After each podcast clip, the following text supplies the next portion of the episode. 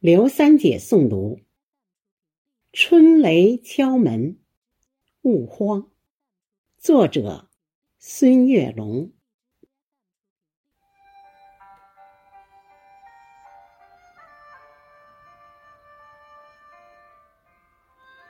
有你的红色小屋，诗意融融。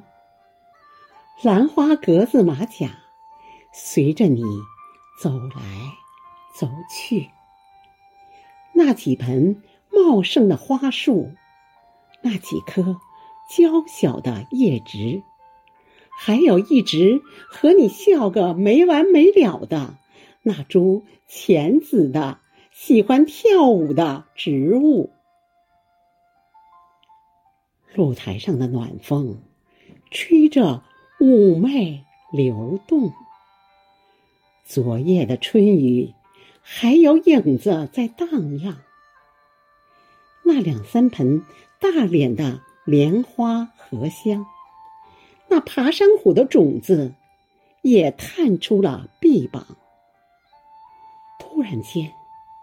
我听见韭菜姑娘悄声欢唱。是啊，这个冬季实在是有些漫长。惊蛰之后，万物都要茁壮成长。不负春光短，笑看好时光。你坚守着你最纯真的愿望，我坚持着我最初真的梦想。今晚之后，会有雷声陪伴身旁。今晚之后，幸福更会从天而降。清晨之后，偶有春雷会在头顶歌唱。